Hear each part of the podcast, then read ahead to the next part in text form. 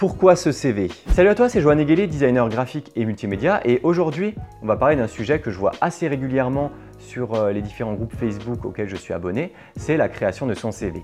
Si tu penses actuellement au CV, c'est que tu es certainement en recherche d'emploi et je compatis tout à fait à la crainte que tu peux avoir avec le marché du travail, les postes disponibles, euh, l'expérience, les compétences et tout ce qu'on te demande. Mais le plus important, c'est vraiment garde ta motivation et ton mindset pour réussir à décrocher cet emploi que tu convoites tant. Mais en tant que freelance, tu peux tout à fait te poser la question de l'utilité d'avoir un CV.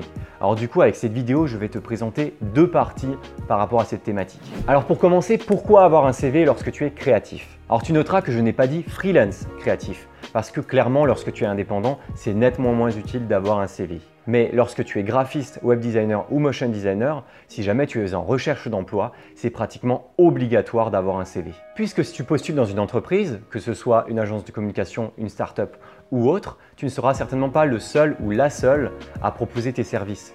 ils vont certainement devoir te départager parmi plusieurs candidats. Et forcément, le pôle recrutement va devoir avoir différents éléments à disposition afin de pouvoir facilement départager l'ensemble des candidats. Et plus le temps a avancé et plus il a fallu un nombre important de documents à sa candidature. Aujourd'hui, il faut généralement une lettre de motivation, un CV ainsi que son portfolio. Et dans la majorité des cas, vu le nombre de demandes par poste, si jamais ton dossier n'est pas complet, bah, il pourra très certainement arriver directement à la poubelle. Imaginons que tu as besoin de ces trois documents, il t'en manque un seul.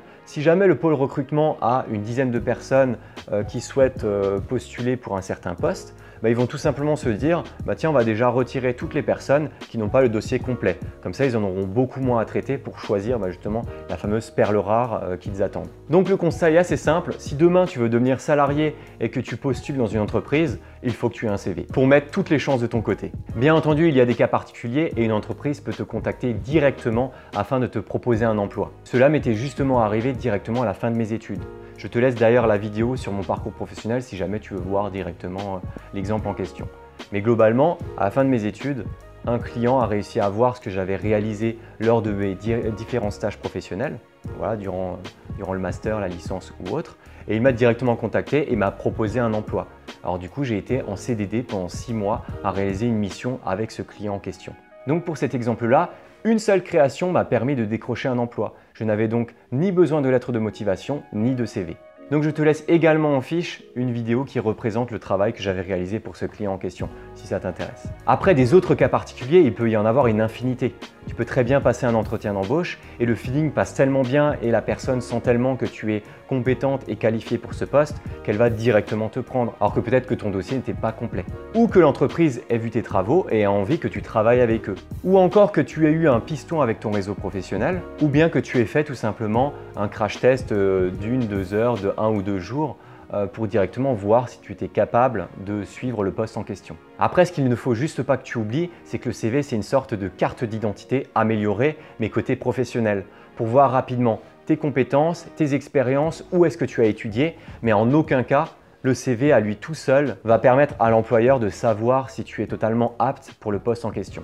Bon, mais je garde quand même le meilleur pour la fin. Pourquoi aujourd'hui un CV ne sert plus à rien à ta réussite professionnelle. Alors tu l'as vu avec le point précédent, que le CV est obligatoire dans la recherche d'un emploi en tant que salarié ou bien de stagiaire. Mais il y a également beaucoup d'autres cas où tu pourras t'en sortir sans CV et c'est ce qui m'est justement arrivé. Et maintenant tu t'en doutes bien, on va parler à présent du cas du freelance et du CV. En tant qu'indépendant, tu ne recherches plus d'employeur. Tu recherches des particuliers, des professionnels, des entreprises, des agences avec qui tu pourrais être en sous-traitance. Et qu'on se le dise tout de suite, elles en ont rien à carrer de ton CV. Dans la plupart des cas, ils s'en foutront également d'où tu as étudié, mais le plus important pour eux restera de savoir si tu arriveras à répondre à leurs besoins, si tu arriveras à répondre à leurs problématiques à l'aide de ton expérience et de tes compétences. Donc tout ce dont tu as besoin, c'est juste de leur montrer des exemples concrets de problématiques que tu as déjà gérées dans le passé qui pourront leur servir dans leur business à eux. Donc, je pense que tu auras déjà deviné, ce qu'il te faut, c'est surtout un portfolio. Dans la première partie, j'en avais d'ailleurs déjà parlé lorsque j'ai réussi à avoir mon premier emploi en CDD.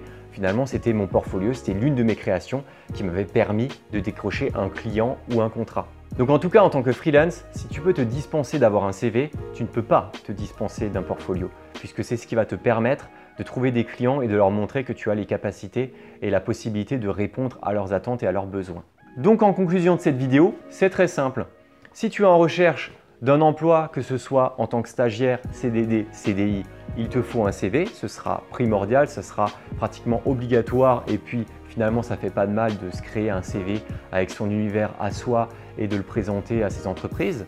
Mais par contre, si tu es un freelance créatif, là par contre c'est totalement inutile ou du moins euh, il y aura très très peu de personnes qui voudront de ton CV et à qui ça leur servira à quelque chose. Ce qu'il te faudra c'est vraiment un portfolio. Donc retiens bien, si tu veux un job de salarié, fais ton CV. Si jamais tu es freelance, bosse plutôt sur ton portfolio et le CV finalement laisse-le de côté. Mais par contre, soigne ton portfolio à fond dans les deux cas, puisque c'est ça qui va convaincre tes clients ou tes employeurs de vouloir faire appel à toi.